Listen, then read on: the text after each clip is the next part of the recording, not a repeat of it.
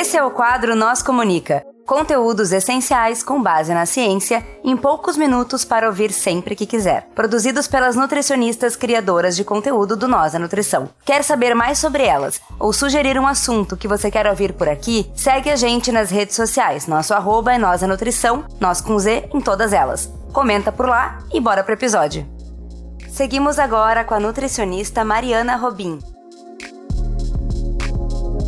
Olá, sejam todas bem-vindas, todos bem-vindos a mais um episódio do Nós Comunica. Aqui quem fala é Mariana Robin, eu sou nutricionista. E agora, com a chegada do mês de novembro, se celebra o Dia da Consciência Negra, o mês da Consciência Negra, e algumas décadas o mês de novembro tem trazido em pauta, celebrado e tendo atividades que inspiram a luta, a resistência, a rebeldia e a força do povo negro que historicamente tem enfrentado, está no enfrentamento do racismo em diversas áreas e espaços da sociedade. Por esse motivo, eu pergunto se vocês que estão nos ouvindo já ouviram falar que existe a Política Nacional de Saúde Integral da População Negra. Eu pergunto porque num país como o Brasil, que foi forjado no racismo, na exploração dos povos originários, dos povos tradicionais, de grupos populacionais sendo escravizados, muitas pessoas nem sabem da existência dessa política e da importância dela para garantir a efetividade na prática. Por isso, hoje, vou trazer um pouco dessa política, da construção e a importância dela no Sistema Único de Saúde. A Política Nacional de Saúde Integral da População Negra é um compromisso firmado pelo Ministério da Saúde no combate às desigualdades no SUS e na promoção da saúde da população negra de forma integral, considerando que as inequidades em saúde são resultados de injustos processos socioeconômicos e culturais, e aí aqui eu destaco o racismo, que vão corroborar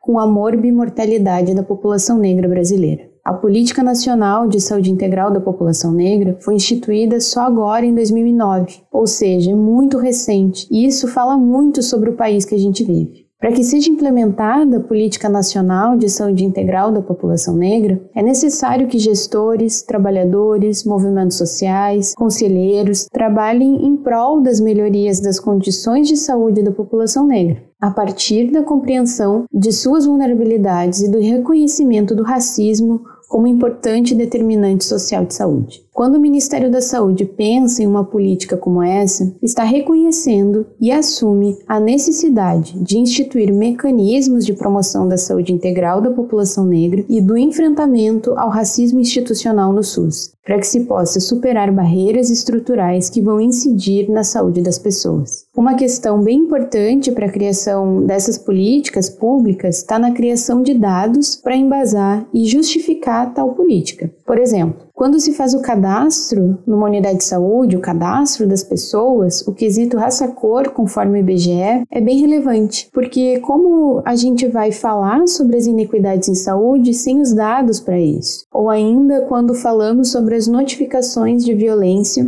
e como essas notificações ou essas violências são para determinada população. Nesse sentido, o princípio da equidade norteia as políticas de saúde reconhecendo as demandas de grupos específicos e atuando para reduzir o impacto dos determinantes sociais de saúde aos quais essas pessoas estão submetidas. E aí a gente pensa também na interseccionalidade que existe entre gênero, cor, sexualidade, onde cada pessoa ou grupo vão ter marcadores sociais diferentes. E isso é bem importante para que a gente garanta um atendimento de qualidade, o acesso de qualidade, pensando na equidade, que é um dos princípios do SUS. Para pensar um pouco além, eu queria trazer alguns dados da pesquisa da Rede Pensan relacionadas à insegurança alimentar e nutricional. No segundo inquérito nacional sobre insegurança alimentar no contexto da pandemia da Covid-19 no Brasil, mostrou que do total da nossa população brasileira,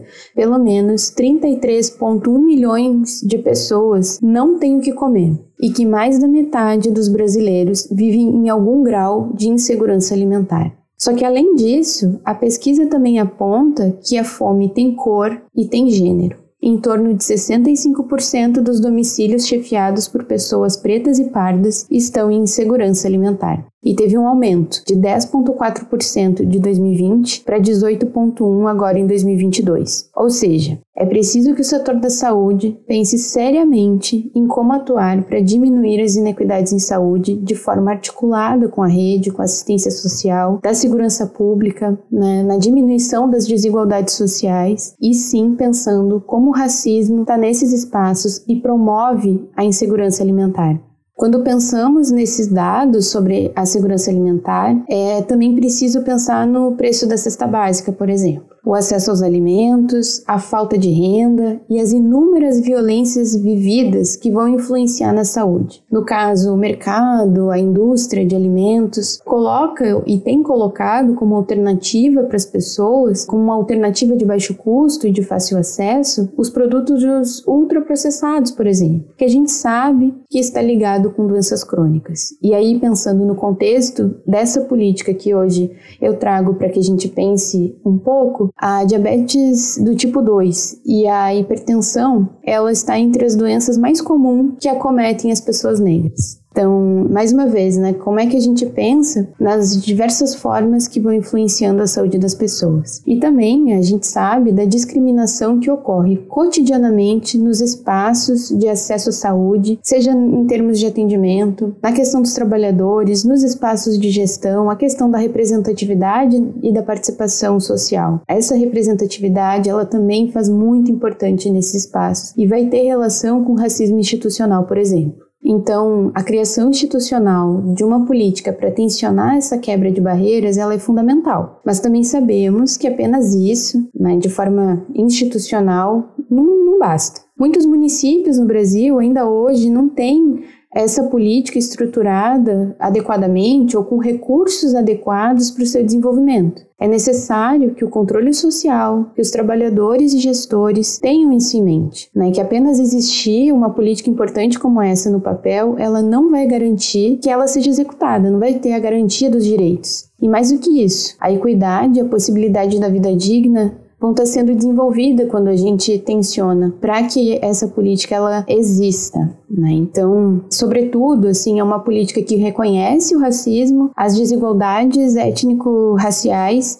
e o racismo institucional como uma determinação social das condições de saúde. E aí pretende, né, com a implementação e a sua instituição, a promoção da equidade. Então, é promover a saúde integral da população negra, priorizando a redução das desigualdades, o combate ao racismo institucional e nos serviços do SUS no atendimento. Mas aí eu também trago, né, que é papel das pessoas brancas o enfrentamento ao racismo, para além de identificar e entender o seu papel na estrutura e os privilégios existentes, e atuar de forma antirracista cotidianamente nos espaços em que a gente vive, em que a gente trabalha. Isso sim também vai fazer parte de uma sociedade com mais vida digna, democrática, na garantia de direitos para a população negra. Obrigada, é isso e até a próxima. É isso aí, pessoal. Vocês ficaram com mais um Nós Comunica. Se vocês querem entrar em contato conosco, vocês nos encontram em todas as redes sociais por arroba nós da nutrição, nós com Z, ou vocês podem mandar um e-mail para contato arroba Abraço, tchau, tchau.